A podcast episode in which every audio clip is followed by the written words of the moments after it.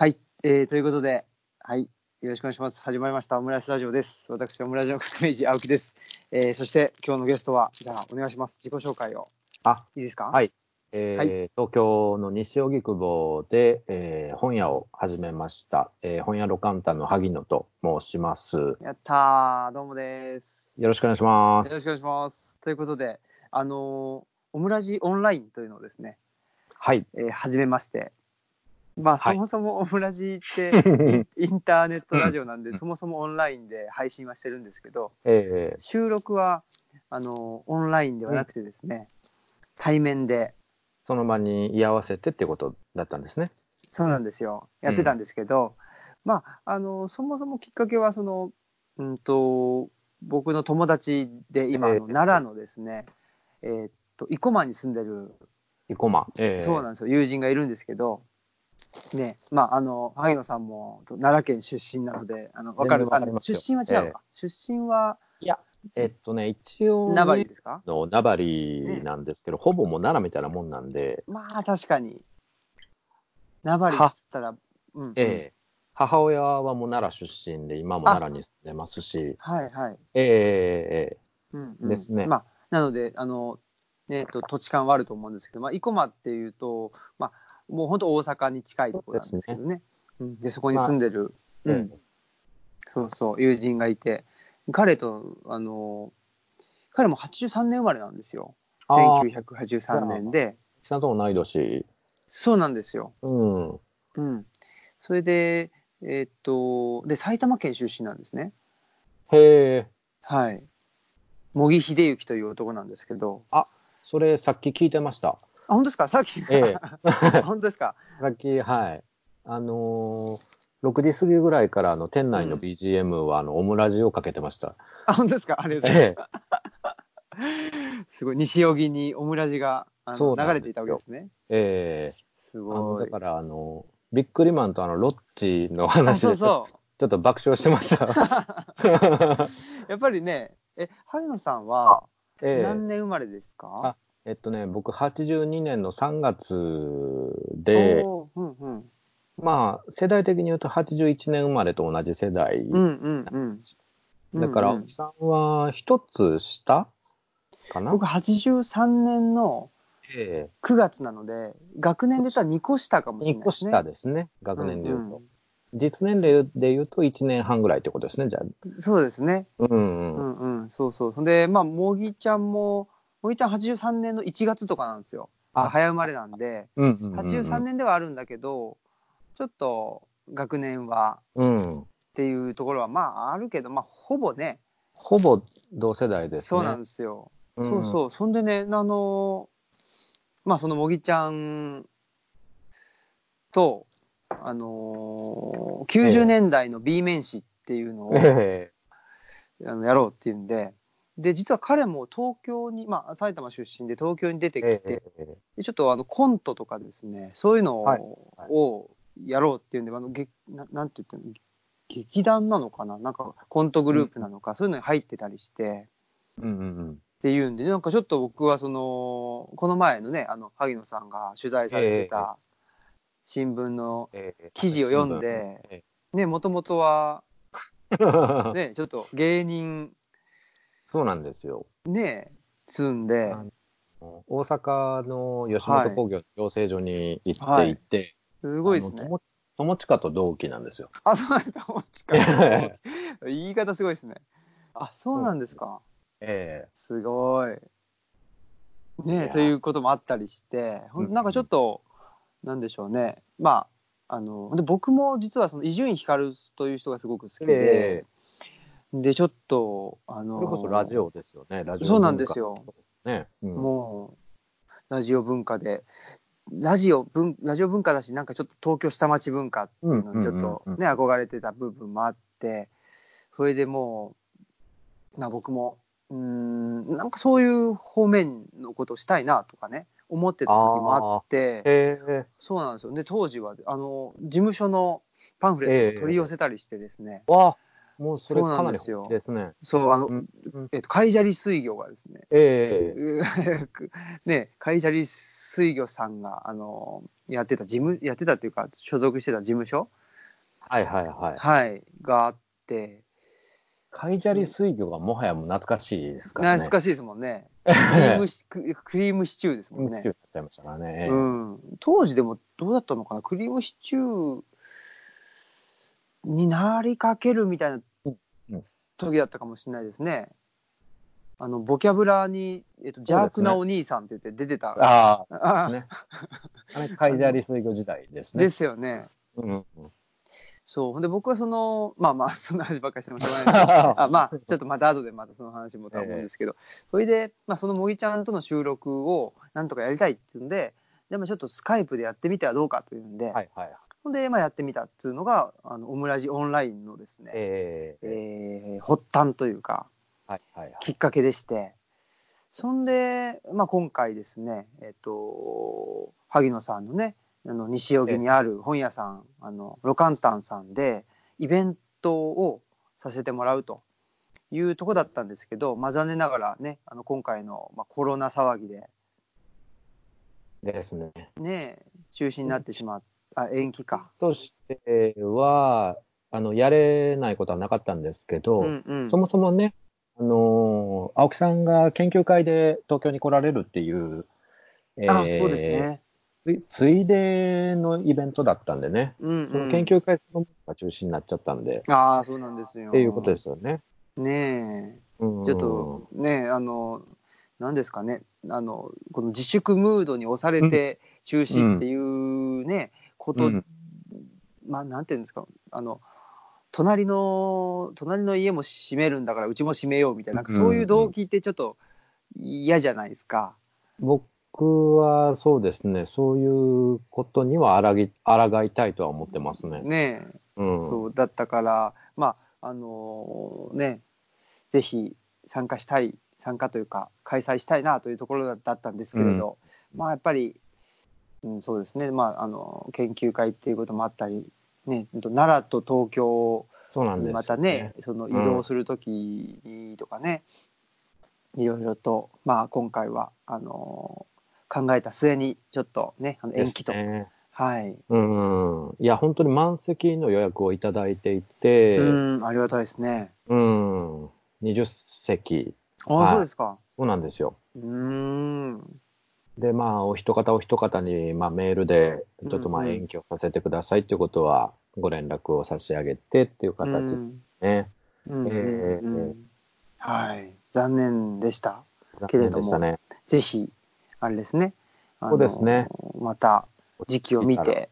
そうですね。うち自体はもう、基本的には、さされてましたよね、イベント。そうなんですよ。うんうん。今週の月曜日も、あの、イベントをやりましたし、うん今後も、ちょっと、まあ、状況次第ではあるんですけど、うん日本もね、イタリアみたいな状況になってきたら、もちろん、まずいとは思うんですけど、うんまあ、今の感じだったらイベントはやれるかなとは思っていて、ねえねちょっとイタリアがなんか、なんて言ったらいいんだろー、あのーね、言ったらいいか、えう。ーうん、やっぱりね、ちょっと、うーん、濃厚接触が基本みたいなところがあるから、うん。そういうとこもあるんじゃないかな、そのね、うん。あの予防とかね、うん。なんかそういうことをあんまり、なんだろうな、しあの、個人レベルでね、してないんじゃないかしらという、なんか勝手に、そんな、あの、うん。想像をしているんですけどね、ね。なんかあんましなそうだなとかね。うん、イわかんないイタリア人しなそうですし、やっぱりヨーロッパとかだとね、ハグしてキスするっていうのはうんうん。挨拶の一つですからね。ねで握手もするし。え、、うんうん。うんうん。そういう意味ではヨーロッパで感染が拡大してるっていうのは、さもありなんていう感じはしますよね。なんかしますね。ほんで、イタリアとかスペインでしょ、うん。ねちょっとね、う んそうすると、まあ、南ヨーロッパの、まあ、うん。ラテン系の国々っていうね。ところで考えるとね、なんか、スペイン風邪っていうのもね、昔、うんもう本当に大流行して、首相も参照してたぐらいですけど、うん、本当ですよね。うん。まあのーあれですね、そのルチャリブロも通常通りええ。開館はしてまして、ええうん、まもうあれも聞きましたよ。えっと、夫婦、三尊夫婦ぜんざいじゃなくて、あ、何でしたっ本当け現在、小田作みたいな感じですね。あの、山村夫婦砲弾という。あ、ふ夫婦、あ、夫婦っていうを増せる方なんですね。あ、そうなんですよ。あれ、サンデーソングブックの夫うん。婦砲弾を、あのー のオマージュなんですよ。あ、なるほど。いや、全く気づかず。そうで、山村山村って言ってね。えーおでん焦げてましたね。こう でそうなんですよ。聞いていただいてましたね。もうええあれがね、まさかの伏線になるっていうちちっちゃい出来事ですけど、うんそう、おでん焦げてしまって、まあ、ただね、あの、お焦げたおでんも少しだったので、えあの焦げてない部分をあの翌日のお弁当に持ってきましたけどね。ー そうそう。まあ、そういうことで、まあ、あの、ずうーんと、西荻とか東京の西側でイベントっていうのはさせてもらったことが今までなくってですね。ああ、そうなんですね。そうなんですよ。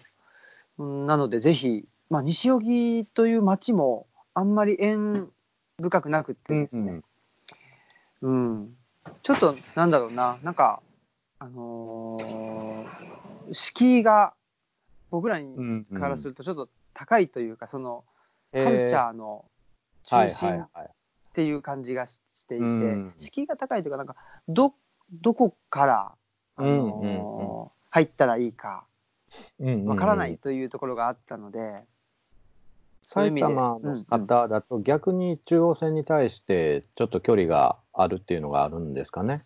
あそうですね、やっぱり埼京線とか、うん、そうですよね。高崎線とかですね。そっちよね。で僕は浦和だったので、ええ。っと浦和だと上野に1本で行けたので、えうん。そういう意味でやっぱりその東京イーストサイドの方がですね、うん。どっちかというと、あの物理的な距離というかアクセスもしやすいし、うんうん。心的な距離としてもそっちの方そが身近だっていう。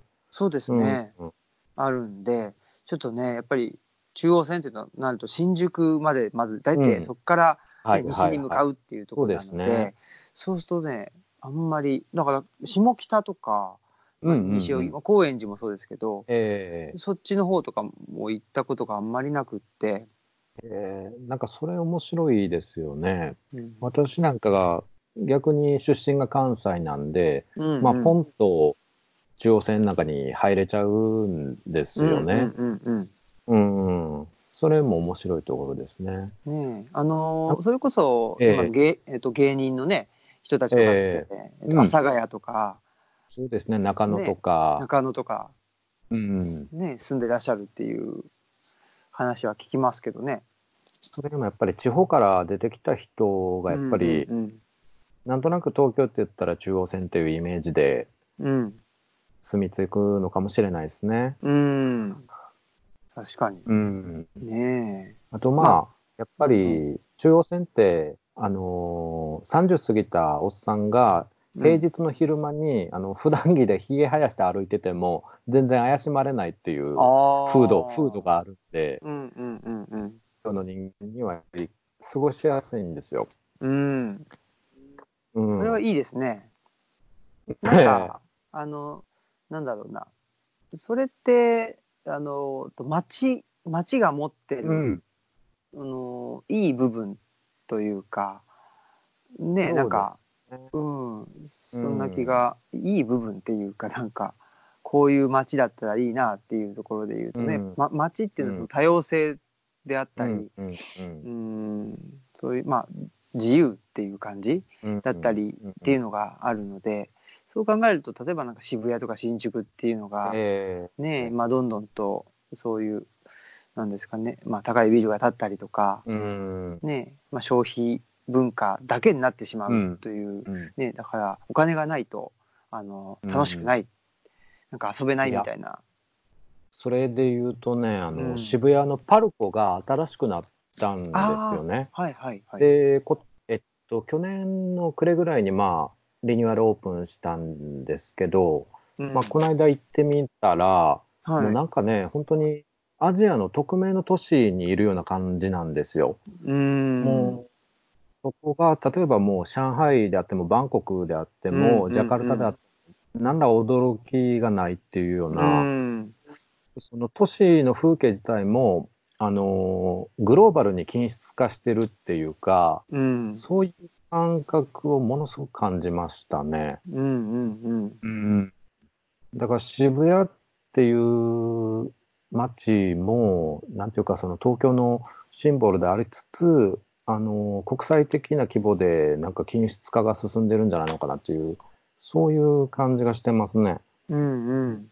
うん。そうですね。あの、なんだろうな、僕らが、その、都市ってどこも一緒じゃんとか思うところっていうのはやっぱそういうところうん。ですよね。で、えっと、そうですね、まあ、そのアジアの他の都市っていうのは僕は行ったことがないんであれですけど、やっぱり、なんだろうな、入ってるお店とかもね、ええねそうな H&M だとか、なんかまあそういうのとか、うんまなんかあ、スターバックスとかね。スターバックスとかね、そうそうそうだし、あとはまあその地方都市っていうのも、うん。やっぱりその確立化も進んでいて、うん。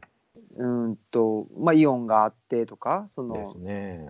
ね、っていうんで、まあ、あの、三浦、三え浦えっと、あれは、淳さん？違うか。うん天、天ってそう書そうそうそう、て展示の天うん。さんがね、やっぱりその辺のことは、うん。ね、まあ、ああのの、ファファストフードとかね、おっしゃってて。ううんん。あの議論自体、結構危ういところもあるとは思ってますけど、うん。半分ぐらいは合ってるかなと。うん。うん。ね、その、まあ、ショッピングモールとか、うショッん。ピングセンターっていうのがね、まあ、その特に地方都市だと、そこに、まあ、全てが集約されていったりとか、うん、ねえーまあもう若者はそこでしかあのうん遊ぶ,、遊ぶ場所がなくなっていくとかね、うん、その辺はでも僕らは今奈良にええ。してきて、あほ本当にそうなってんだっていううん、ところに気づいたりとか、どどうです？なんかね、その三浦さんの議論だと、うん。あのーその郊外の均質化がもう本当に諸悪のこ根源みたいな、もうわうん。悪い、マイナスのイメージばっかりで語ってるんですけど、うんまあ、決してそのマイナスの面だけではないと思うんですよ。うんうんうんでそのショッピングモールがその若者だったりいろんな年齢層の人が集まる一種のコミュニティの、うんうんえー中心の役割を果たし得ていたりとかうんうん決してそのそれぞれだと思うんですよね。均質化って言いつつもその中にもこ固有性というか個性みたいなものがその街ごとにやっぱりあるはずで、うんそこはあのきちんと見ていかないと、なんというか、安易な議論に陥ってしまうんじゃないのかっていう感じはすごくしてますね。うんうんそういう意味では、奈良はどうですか？奈良って言っても広いんですけど。うんうんあの奈良は、まあえっと、僕ら住んでるのはかし、えっと、東吉野ですけど、えー一番うん、近い大きな都市っていうと橿原市はい。ですけまあ、ど、ヤギ、ヤギですか？八木ですね。大和八木といううん。近鉄大和八木まあ本当に南の中心その、うん。なんていうんですそかね。ねまあはハブ。交通のハブ的な空あの場所でもありますね。ですね、うん、っていうんで、まあ、確かにそのイオンがあって、うんうん。でイオンがあってそれでなんて言ったらいいのかな。うんと僕らはそこをそのイオン都市というあのええ呼んでいて、あのまあ少なくとも東吉野よりもたくさんの人がうんそこに集まっているといううん。感じなので、まあそれはそれでなんて言ったらいいんですかね、まあ、あの楽しいし、うん。うん、あのそこの役割はあると思うんですよね。うん。でプラスでなんていうのかなやっぱ商店街もええうーんとありますしねそうんうんの、うんあるのでなんでしょうねあのうーんなんかその商店街が全てなくなってういっん。て、でイオンまあ、イオンイオンって言っちゃうなんかすごいね イオンに申し訳ないけど、まあそういうショッピングモールがうん。だけがあのなんていうのかな残っていって、うん。うんっていう状況ではないっていうところはやっぱりあ,、りますよね。うんそれであの僕らは、まあ、東京からとか大阪から帰ってくるとやっぱりあの奈良の,、まあ、あの橿原の風景がすごく落ち着くなっていうのはやっぱり高いビルがないとか、そういうとこそこはやっぱり地域性なんだろうなとは思いますね。うんうんううんん。だから、まあ、でそれをねあのなんていうのかな更新性っていうんですか？その、ええね、あの遅れてるっていうだけで、えー片付けてしまうとええなんかつまんなくって、そうじゃなくってやっぱりうんと遺跡も多いしねあのそうですね。まあ古墳も多いしとか、うん。そういうところでなんかななんか高いビルがなくってで道が狭くって、うん。うん、なんかすごく、まあ、僕らはやっぱりあの懐かしい風景がうん。あのあって、うん、でこれがまああのなんていうんだろうな。ショッピングモールっていうものとなんか同居している。うん。という意味ではすごくあの僕らにとっては落ち着ける場所だし、ちょうどいいいなっていうところもあありますしね、あとはやっぱりねあの例えば大宇田っていう、ええね、町町っていうんだろうまあもともと城下町ですけどそこは最寄り駅がないんですよね。うんうんうんうん。で最寄り駅から、まあ、バスでバスでに乗り換えていかないといけないっていうそういう意味で、まあ、実質的にはもうあの最寄りがないっていう駅なんですよええそこはきちっとそのなんていうんだろうな昔ながらの街並みも残っててう、んうんうん。うんっていうところなのでなんかねこの3つのなんだろうなまあショッピングモールもあるしかといってその、うんと大和八木駅の周辺にはね、うん商店街もあるしであの最寄り駅がない街も残ってうんるし、うんうん。っていうふうに実はなんか日本全国うん。よく見てみるとこんなもんなんじゃないかしらっていうのはうん。思いますね。なんかそれって東京でもあんまり変わらないような気はするんですよね。うんうん東京でもやっぱりどの駅に降りても同じ風景だったりもしますし、うんそういう中で地域には商店街が根ざしてる地域もうんあるし、うん、あるいは、まあ、列車が通ってなくて、まあ、バスの停留所がかろうじてあるっていうような地域ももちろんあるわけで、そういう意味では安易にその東京と地方っていうのを、うん、分けられないところもあるかなと。まあもちろうんん全然違うんですけどね。うん。まあ東京だと、まあ都心まで行けば何でもあるっていう世界なんでね、そういう意味ではん地方とやっぱり比べられないんですけど、もうちょっとね、なんていうか、縮尺を縮めていくと、実はそんなに生活に違いはないのかもしれないっていう実感はありますけどね。うんうんうんあの、なんていうんですかねそのやっぱりその地方に例えばその最寄り駅がない場所に住めばいいのかっていうとそうでもないし、ん。まあ、じゃあとあの東京でねいろいろと、まあ、あと美術う館ん。とかたくさん本屋さんがええ。あるところに住めばいいのかっていうとそうでもないし、うんうん。なんかやっぱりなんていうのかなあの、ま、町だったり、まあ、村だったり、うん、と都市だったりそこのどこに着目して生きていくかっていうところで、まあ、どうにでもなるっちゃどうにでもなるとはっん。てるんですよ、どこに住んでても、うんうん。うん、っていう部分で。思いますね。だから僕らは僕らというか僕なんていうのは22歳まではええ。埼玉に住んでて東京にいてっていうことでしたけど、うん。やっぱりそれで大学院にお進む時に大阪にはいはい。行え。って、でっていうところなんですけどやっぱりねその22歳までで埼玉と東京にいてっていうその視視点えうん。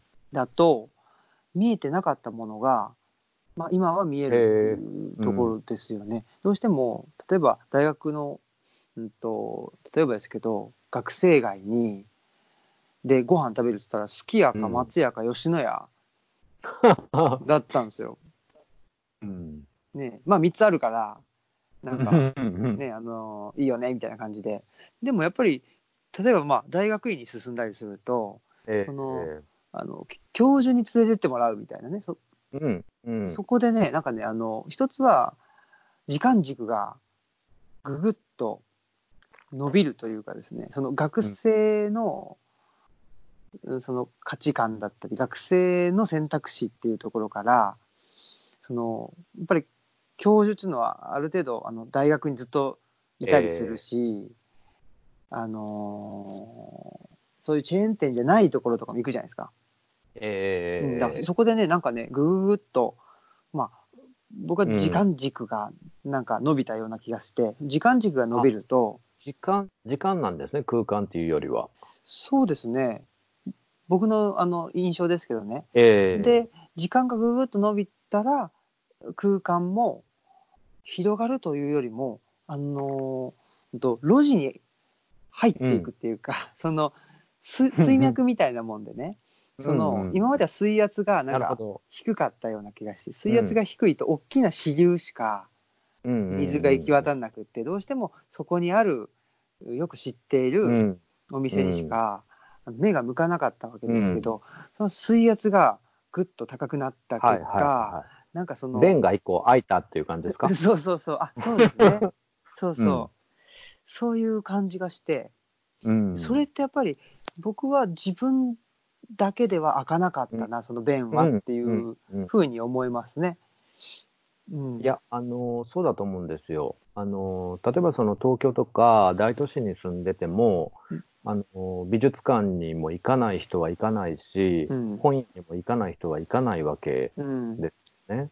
でも一方で地方に住んでても、例えば熱心な人だったら東京に出てきて美術展を見に行ったりとかっていうこともあるわけで、うんなんて言うんですかね。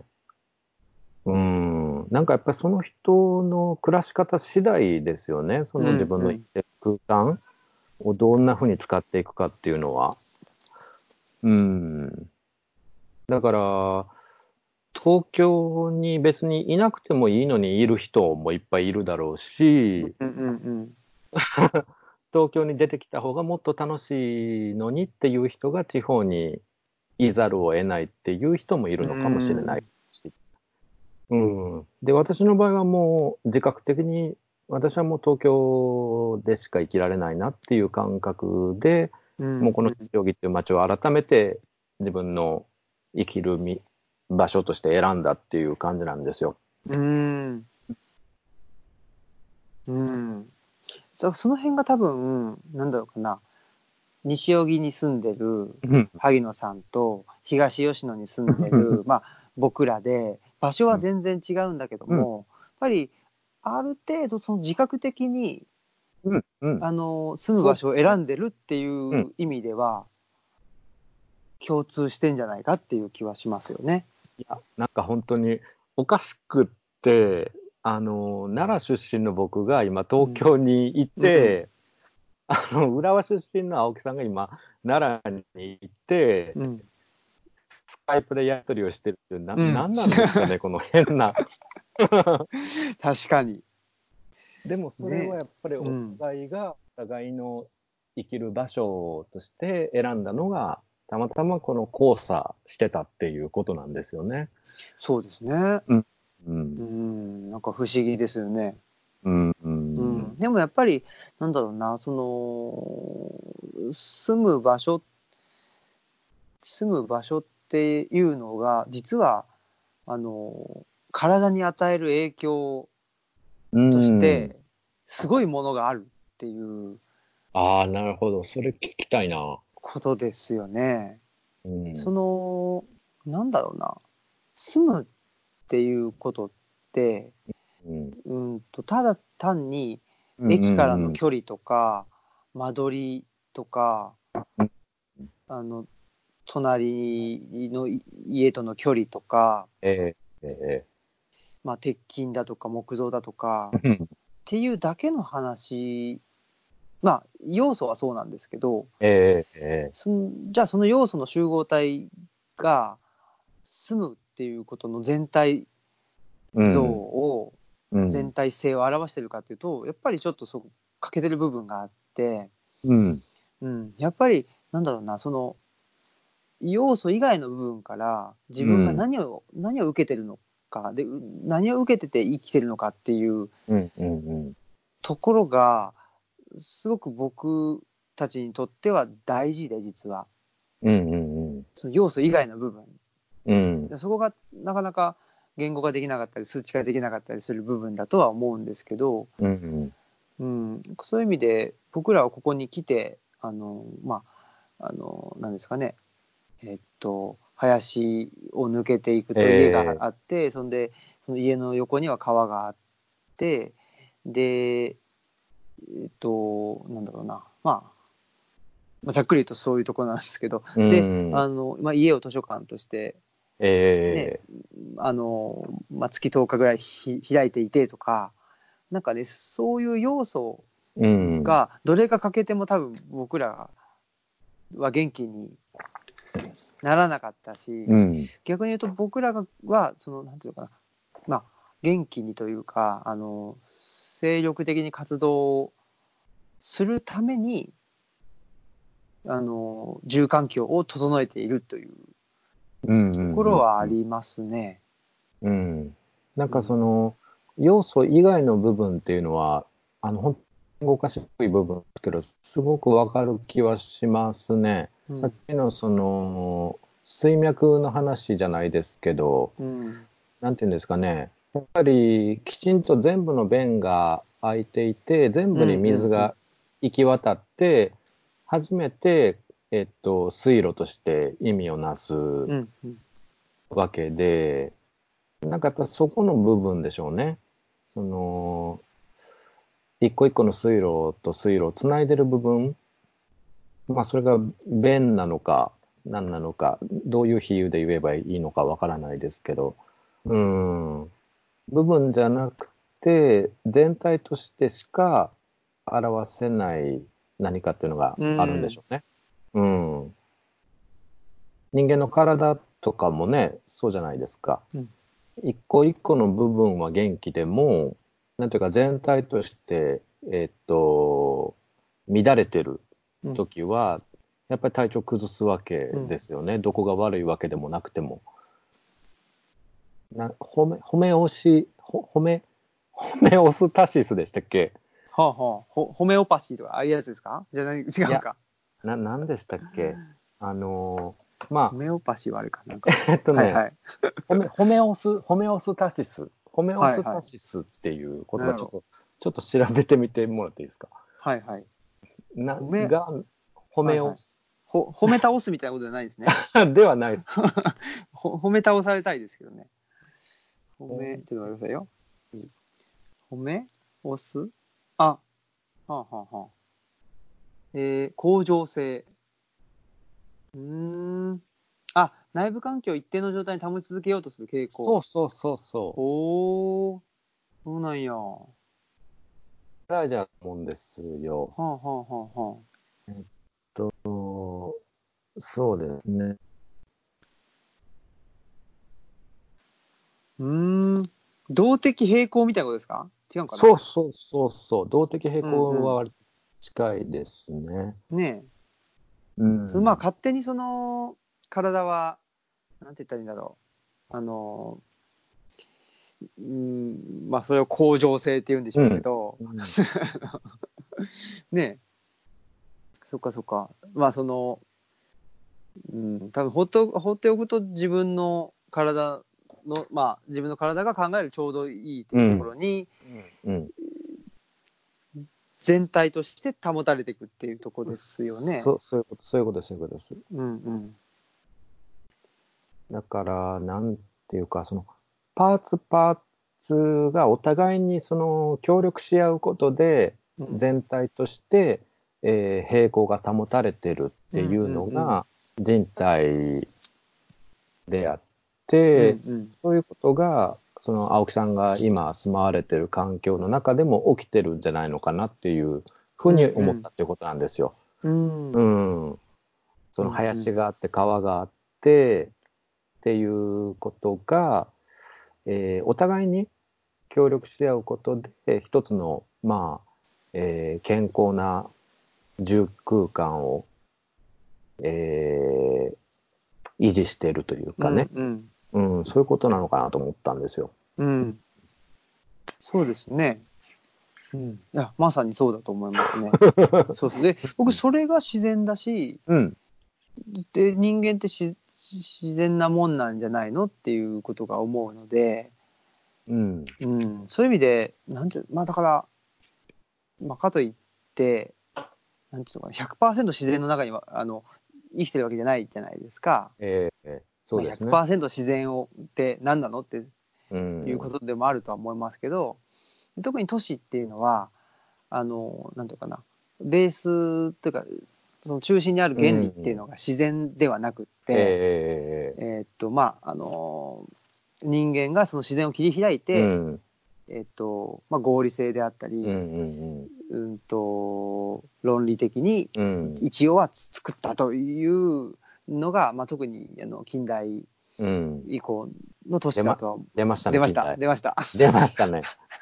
いや、でも、青木さん、そうそう本当にそこをずっと言ってますよね。やっぱりその都市っていうものが人工物で、まあ一種のまあフィクションみたいなもんでっていう、んんんそれが人間が本来、えー生きるべき環境とはやっぱり著しくずれてるんじゃないのかなっていうようなことはずっと言われてますよね。そうですね。まあ、ずれていっているんじゃないかっていうところですよね。ただ、やっぱり、うん、西荻もそうかもしれませんけど、えで今僕この今年2020年になって、えあの寅さんをずっと見ててあで、うん。もうとりあえずえっと49まで全部見まして で2週目に入ってるんですけど、2週目なんですか、そうなんですよ。やっぱめちゃくちゃ面白くてうんでなんでこれは、まあ、寅さんが面白いっていうことは前提としてあるんですけど、うんうん自分がこれだけ寅さんを求めると求めているということは、うんやっぱり何か自分の中にもその寅さん寅さん的なものが。的なものをやっぱり自分は今渇望してるんだろうなということうんうんで考えるとやっぱりその都市にもあのなんていうんですかね、うん、と僕がまああの東吉野で感じうん東吉野に求めたようなものが、もあのまあ、かつてはあってもしくはまあ、うんい今もあのあるんだけども、うん。それが見えにくくなっているとか、えーあのその要素じ要素っていうかその、うん、こと自体は変わらないんだけどもその生きてる、うん僕たちの視点だったりなんか、うん、目が変わっているんだろうなっていうことは思うんですよね。だから何かを経験しないと、うーん、例えばまあ僕だったら東吉野ですけど、えーとか、ね、まあ萩野さんだったら西荻だけど、そこに見ているものって、なんか何を経験したら、あの、見えるんだろうかというのは、なんか、うーん、そういう、なんか自分の中に。寅さん的なるものが。そう。で、僕はまあ別にまあ見えなくてもいいんかもしれないんですけど、うん。僕はなんかすごくその寅さんの中にめちゃくちゃ大事なものが、あの、含まれていて、うん。で、まあ、だからこそあれだけ、まあ、あのロングヒットを続けたし、えーえっていうのはもちろん思ってて、ーもうちょっと言い換えるとどういう言葉になります？寅寅さん的なるものっていうのは。うんねえそれをちょっと今すごく考えてはいるんですけどね。何なんだろうな一つはなんかね戸田さんがあの怒るタイミングってあるんですよ。で戸田さんって何すると怒るかっていうとあの水臭いと怒るんですよね。だからこの水臭いっていう感覚が面白いですね。うん。やっぱりものすごく大事うん。なんだろうなと。うんうんうん。確かに水臭いってもうもはや死語ですよね。と思うんですよ。うん。で、やっぱり水臭いことを、なんていうか、さ避けるっていうか、もはや経験しないで済むような社会形態になりつつあるのかもしれないですね、都市を中心に。うん。うん。確かに、あの、僕も今、一人で暮らしていますけど、うん。あの、いや、本当に思ったのは、一人暮らしが成立するっていうのはすごいなと思って、うん。というのは、あの、コインランドリーもあるし、うんコンビニに行けば何でもあるし、なんかそういういろんなものがあって初めて一人暮らしっていうのが成立するんですけどう、ん。うん。そういうものって水臭さとは無縁なわけなんですよね。そうですコインねラ。ンドリーはもうコインを入れるだけで洗濯をしてくれるし、コンビニもお金を払えばあらゆるものが手に入るわけで、うんそこには水臭さの経験というのはまあ一切ないわけなんですよね。うん、そういう意味で言うと確かに、うん、あの、楽なんですけど、楽でいいのかっていう疑問は確かに残りますね。うん。うん。うん。そうですね。なんかね、その、まあ、いや、まあ、かといって、やっぱり村かうんら都市に人は出ていったわけで、特に、ね、50年代、60年代、まあ、高度経済成長期っていう時代に、うんどんどんと就職とかね。それもあってですよね、出てったわけで、で、それって、まあ、あの、今の話で、やっぱり、水臭い、うん。水臭さっていうのは、やっぱり遅延血縁のしがらみですよね、言ってしまうと。うん。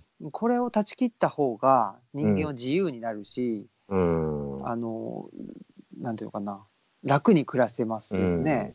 うん。っていうことなのかな。だから、あの、うん。まあ、また言いますけど、その近代というのはですね、やっぱりこの水臭さっていうのをですね、この水の匂いを消していくというやところあったんじゃないかしらなていうことは思っていて、で、それを、で、僕は寅さんってあれ69年から始まるんですけど、もうその時代には、もう、ほどね、もうなかったと思うんですようん。ねあ。の、すでにノスタルジーの対象としてあったんじゃないですかね。寅さん的世界が。うん。そうそうそう。で、なんていうのかな、やっぱり初期寅さんは、特に、あの、おものすごくオーバーなんですよね。オーバーで、ね、あの、ごめんなすってとかつって、うん。そんなん誰も言わないよみたいな、うん。もう本あの、当に。仁仁義を切るっていうやつですね。そうそうそうそう。う。うん。仁義なんて何言ってんのっていううですね。とこじゃないですか。だってその数年後には仁義なき戦いが公開されますからね。ああ、そうですよね。うん。そうそう。ね、だから、あと、昭和残響伝とかね。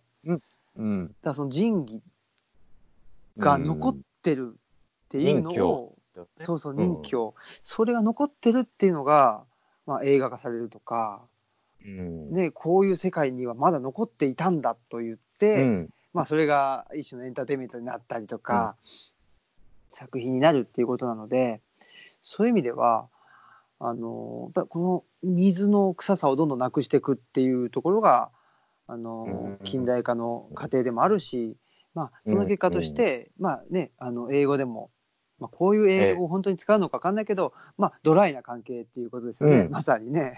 ああ、なるほどうね。ん、うんそうい、うね、だからもうウェッウェットなうねん。とこではなくなっていってどんどんドライになっていった方がうん。人間生きやすくってっていうとこなんですけど、ただやっぱりそのベースになってるのはあのーお金うん。を、えーとお金がないと生きていけない経済、うん。うん形態であったりあとは、うんうん。まあ、電気がないと、うんあの動かないそうん。のテクノロ,、ね、あのテクノロジーであったうん。り、せいですよね。そのお金と電気っていうのを中心にしてあの生活が組み立てられていくっていうところですよね。うん、でまあそれが悪いっていうんじゃなくって、僕それはなんていうのかなそそういうお金と電気によって成り立ってるんだなっていうことを前提にして生きてるんだったらいいと思うんですけど、うん。僕は特に本当そうですね3.11で、うん、なんかね、あこれみんな意識しないで、これに寄っかかってんだなっていうことに気づいてしまった時なんかすごくうんうん。自分も怖くなって、で、このお金と電気以外のもう一つ、二つの、なんか、生活の様式っていうのを組み合わせて生きていきたいなっていうふうに思ったっていうとうころがありますね。なるほど。うん、それは具体的にはどういうことなんですか？お金と電気以外の、えーもの？うん、多分ねそれって、えっと、人間関係そのみ水臭さを取り戻すっていう。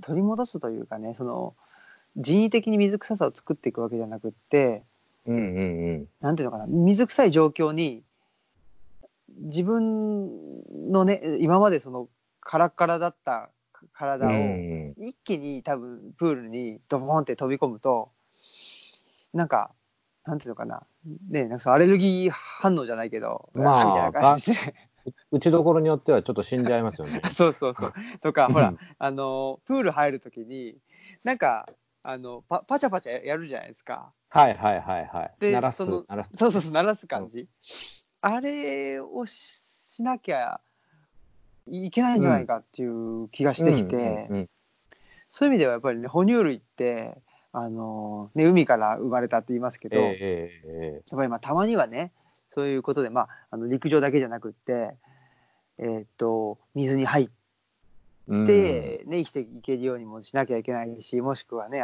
山の中にとかなんかそそういうようななんか感じですかね。なんかうーんと山山菜でねなんか食べれる山菜とはい食べれない山菜わかんないじゃないですか。うとかね。なんかそういううん、なんかすごくあのとドラスティックに電気とおお金に変わるものを手に入れるとかではなくってやっぱり僕らもねあの近代という社会に生きてるので、お金と電気は中心だと思うんですよ。うんうんうん。だけどやっぱりそれを少しでも相対化すしたいし、うん。うん、なんか他のものも持っていた方が安心してこの近代社会の中で生きていけるかなっていうふうに思ったというところですね。うん。いや、僕もね、あの、本屋を始めて、うんうん。あのー本屋ですから、基本的に、えー本を売ってお金をもらうっていう、えー商売をやってるんですけど、あのー最初、アパートで仮店舗をやってたんですよ。うんうん。で、それは完全予約制で、あらかじめお客さんに予約をしてもらって、それで、あのーえー自分の部屋にもてなすっていう形で商売を始めたんですね。うんで、それはすごく面白かったのは、あのー来てくれたお客さんが絶対何か買ってくれるんですよ。というのは、まあ、予約までして、自宅にあげていただいて、えーいろいろまあ本なりなんなり見せてもらったから、もう、ただで買えるのは申し訳ないなって思ってくださるっていうことなんですよ。うんうんで、まあ何か安いものも含めてですけど、何か、何か一つでも買って帰ろうと思ってくださる。うん、で、これこそ、あの、青木さんのさっきの話でいう、まあ、水臭さに通ずる感情だと思うんですつまり、単純にその物、物とお金の交換ではなくて、何がしかのそこには情緒みたいなものがあるわけなんですよ。うん。えーせっかく予約までしたのに何も買わずに帰るのは忍びない、申し訳ないっていう気持ちとか、うん。それって僕はむしろ歓迎すべきことだと思っていて、何かに買わせてし、お客さんに何かを買わせてしまうっていうことは、お互いにとって僕は素敵なことだと思っていて、あの、僕の表現だと、売上以上のものが売り上がってるっていう感覚があるんですよ。お互いに、あの、おしゃべりをしたりして、一緒に時間を共にして、それに対して何か一つの商品が売れたり、まあ、売れなかったりするっていう、そういう関係の中で商売をしていく。うん。何かそれが、あの、やっぱり一番面白いですね。だから、ある種の贈与経済みたいなところにも半分片足を突っ込んでるような感覚もあるんですよ。うんうんうんうんうん。なんというか単に本とお金を交換するだけではなくして一緒に時間を、まあ、共にする。それに対して、えー何がしかの、えー本を買って、えー贈与してくれるっていう。なんかお互いにその、えーお金のやり取りだけではない贈り物をお互いにし合ってるっていう感覚があって、うんうんうん。何か自分にはすごく合ってるなっていう感じはしてるうんね。うん。だから、うん、やっぱり私は私なりのやり方で、その水臭さみたいなものを、なんとか、えーこの本屋っていう商売の中に取り込もうとしてたのかもしれないですね。うんうんうんううん。ん。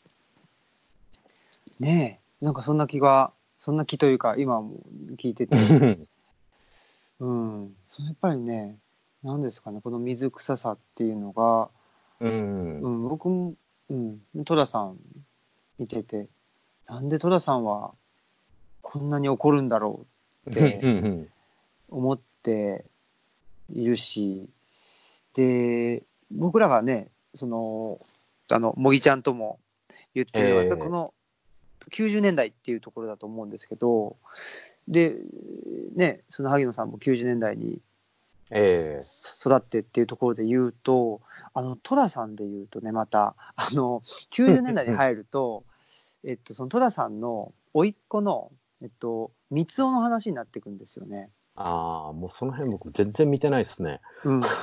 そそうなんですよ。ただね、まあ、うん映画としては面白いんですよ。それはそれで。うんでも一つは、そのトラさんがいなくても成立していくっていうそのね、で、逆にいない方がその不在が際立つっていう、その、うんうんうんうん、さすが山田洋次っていうことは僕はすごく思うんですなるけど、ほどね。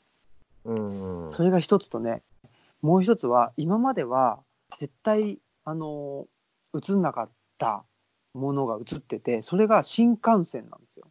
はいはいはいはい。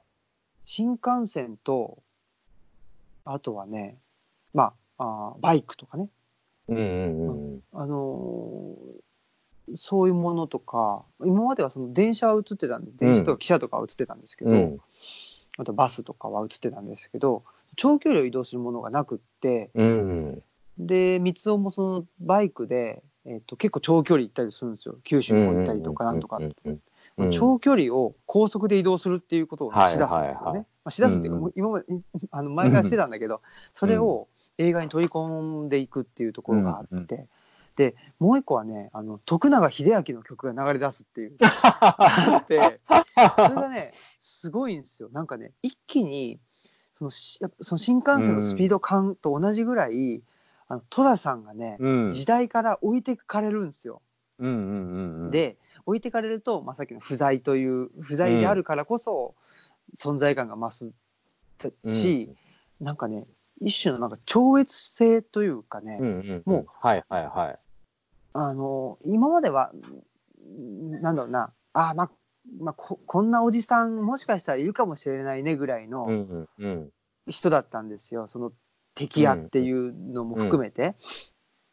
ああ、まあ、昔いたわぐらいの人だったんですけど、もうね、絶対にいるはずがないっていう存在にうんなっていいくんですよね、寅さんが。はいはいはいはい。で、そういう時代に僕らはう生まれ育ったんだなっていうふうに思って。うんうんうん。だ水臭いとか水臭くないっていうののその水の少しのあの匂いもねなんかそうですね。うん嗅いまあ嗅いでたかもしれないけどもなんていうのかなそこも思い出そうとかもしくはそのあのみ水臭い云々とかその遅延血縁がめんどくさいとかそれすらもなんか僕は少なくとも僕は思思ってもいなくってうん。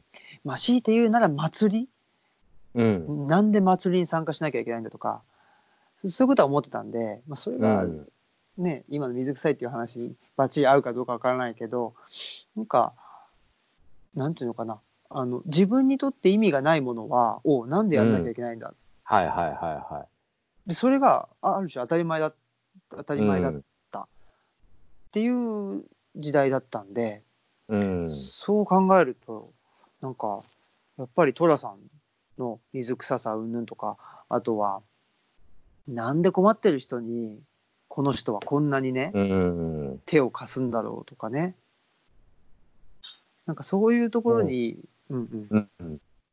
もうもはやし神話というか、そうそうそうそう寅さん的存在が。そうなんですうよ。ん。神話化してるっていうのがあってね。うん。うん。うん。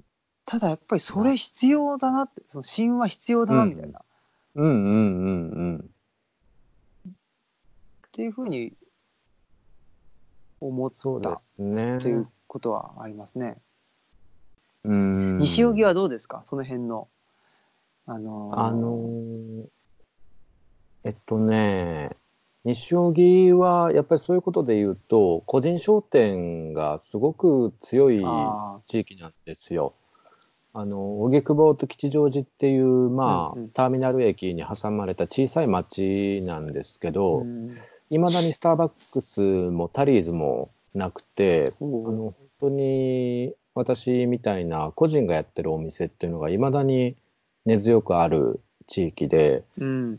もう商店街もすごく盛んですし、あの朝市とか、西荻は有名なんですけど、あの月2回やってるんですよね、それを別の商店街で。へえそれぐらいあの本当に個人商店が本当に横のつながりも強いですし、うん。あのそうですね、そういう意味では、なんていうか、まだ寅さん的な、もう今日のキーワード、寅さんになってますけど、寅さん的なるものっていうのがまだ残ってると思いますね。だからやっぱり私もこの町にいたいって思いますし、西荻が好きな人っていうのは、本当になかなかこの町からあの離れようとしないっていうのは、そういう部分もあるかもしれないですね。まだその寅さんの神話に対して、なんていうのかな、あ憧れっていうのも変ですね。うん、寅さん的なるものにまだ未練があったり魅力を感じてる人たちが残ってる街だなとは思いますね。うんうんうんうんまあ、それでいて、あの非常に便利ですから、やっぱり東京ですし、うん、そういう意味では結構得難い場所だなとは思ってますね。うんうんうん。まあ、隣の吉祥寺なんかはもう、あの、はっきり言って、つまんなくなってきてるんですよ。うんうんもうほぼ郊外で、それこそもう巨大なイイオンじゃないわ、ユニクロがあったりとか、ブックオフのでかいのがあったりとか、うん。もう全然そこが別に東京の大都市じゃなくても構わないっていうようなうん街になりつつあうんるですね。そうそう。僕らうんと2002年から2006年まで東京で大学生しててですけどね、あの秋葉原はそんな感じでしたね。あそのうん、秋葉原ってもっとね秋葉原は秋葉原の土着性があって、あ、うん、うん、もっとねぐちゃぐちゃしてたんですよ。うん、うん、それがね、あのやっぱり、うん、綺麗になっていくっていうところがありますね。で、まあ、ビッグカメラができて、うん。秋葉原にビッグカメラいるかよっていうね、うん、一番いらないもんじゃないって思うんですけど、なんかね、やっぱりそこはちょっと秋葉原性がなんか壊されたというかですね、うん、うん、なんかそういうものなような気がしていて、うん。う、ん、僕の中でちょっとまあねそれももうちょっとあのー見る視点を変えればね秋葉原的なものっていうのはうんうん。うん残って,、残ってるんでしょうけうどね、ん、残ってるんでしょうけど、うん、なんか、うん、そういうなんでしょうね。なんかその今までは、うんまあ、街の顔があった気がしたけども、だんだんとその顔がうね、ん、なくなっていっていよーく目を凝らさないと、うん、あのー見えなくなってきたっていうところうはん、あるのかなっていうのは思いますね。そうかもしれないですね。さっきの渋谷のパルコの話もそうですけど、うん、だんだんのっぺりした感じになってきてはいる気はしますね。京都うん、町も。うん、ねえ。まあ、ということで、あれですね。はい。えっ、と、我々のそ、あのーええ。トークイベントのテーマは、そういえば、最初に言ったらよかったかもしれないですけど、ね。全部、全部近代のせいということで、うん。まあ、い喋ってるうちに、どうしてもこの近代というキーワードがね、うん。出てきてしまうっていうところで、うん。うん。じゃあこの近代っていうのをね、一つの、あのートークテーマにして、あの話しましょうっていうところだったんですけど、まあ、あのーやっぱり近代、まあ全部近代のせいではあるんですけど、だからといってそれを全否定して、あのーうん。生きていけるわけでもないし、全否定したいわけでもないっていうところで、やっぱそことのその近代との間合いのうんなん。か取り方、近代との距離感そうですね。を掴んでいきたいなっていうところが。相対化、近代っていうものをやっぱり相対化していく必要があるんだろうなとは思いますね。うん、やっぱり特殊な時代だったんだと思うんですよ。うん、うん、あの近代っていう、まあ、プロジェクトが強固に信じられて、うん、どんどん推し進められていったっていうのが、やっぱり長い歴史の中での、ほんのやっぱり100年、200年の出来事にしか過ぎないと思うんですね。後年顧みられる時があったとして。そのことはやっぱり強く意識していた方がいいっていうのはすごく思いますね。うん、うん、うん、でまあ、私の、えーっと、領域に関して言うと、まあ、映画っていうものは、まあ、まさに近代の産物、電気の産物なわけですけど、うんそれだって120年の歴史しかないわけですよね。なんかやっぱりそのことは最近ものすごく意識するようにはうん、ししてますね。うん。だから、まあ、ポストモダンですらもうもはや古い話になってますけど、うんさらにやっぱりその後の時代っていうのをちゃんと構想していかないといけないなっていうか、うん、うん、うん、いつまでも近代やポストモダンを引きずったままやれるわけはないので、うん、うん、やっぱりその近代以後のことを、なんかやっぱり誰もちゃんと考えてこなかったのかなっていううん、感じしていて、それをやっぱり我々がちゃんと考えて、やっぱり次の時代をね、やっぱりより良い世界にして手渡したいなっていう気持ちはありますね。うん、うん、うん、うん、ん。本当に、そう思います。なので、まあだなんかね、から、うん、うん、そうですね。まあちょっと若干まとめにかかると、その手がかりの一つが、やっぱり寅さん的なるもの、水臭さの経験っていうことなんじゃないのかなっていうふうに今日はうん、すごく感じましたね。うん。はい。ありがとうございます。まあ、ちょっと我々もね、はいさんに、えー、差し詰めインテリだなと言われないように、うんそうですね。